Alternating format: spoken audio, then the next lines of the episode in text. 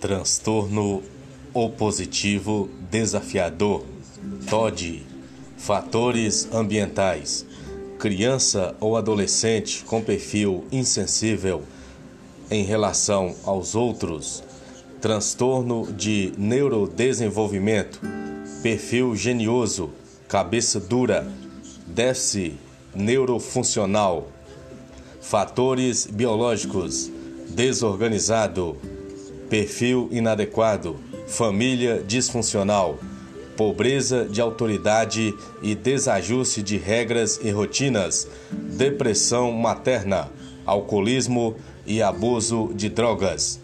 Quem de nós nunca se deparou com uma criança extremamente opositiva, desafiadora, que discute por qualquer coisa, que não assume seus erros ou responsabilidades por falhas e que costuma sempre se indispor com os demais de seu grupo ou de sua família, de maneira a demonstrar que a cada situação será sempre difícil convencê-la, mesmo que a lógica mostre que suas opções são indevidamente equivocadas?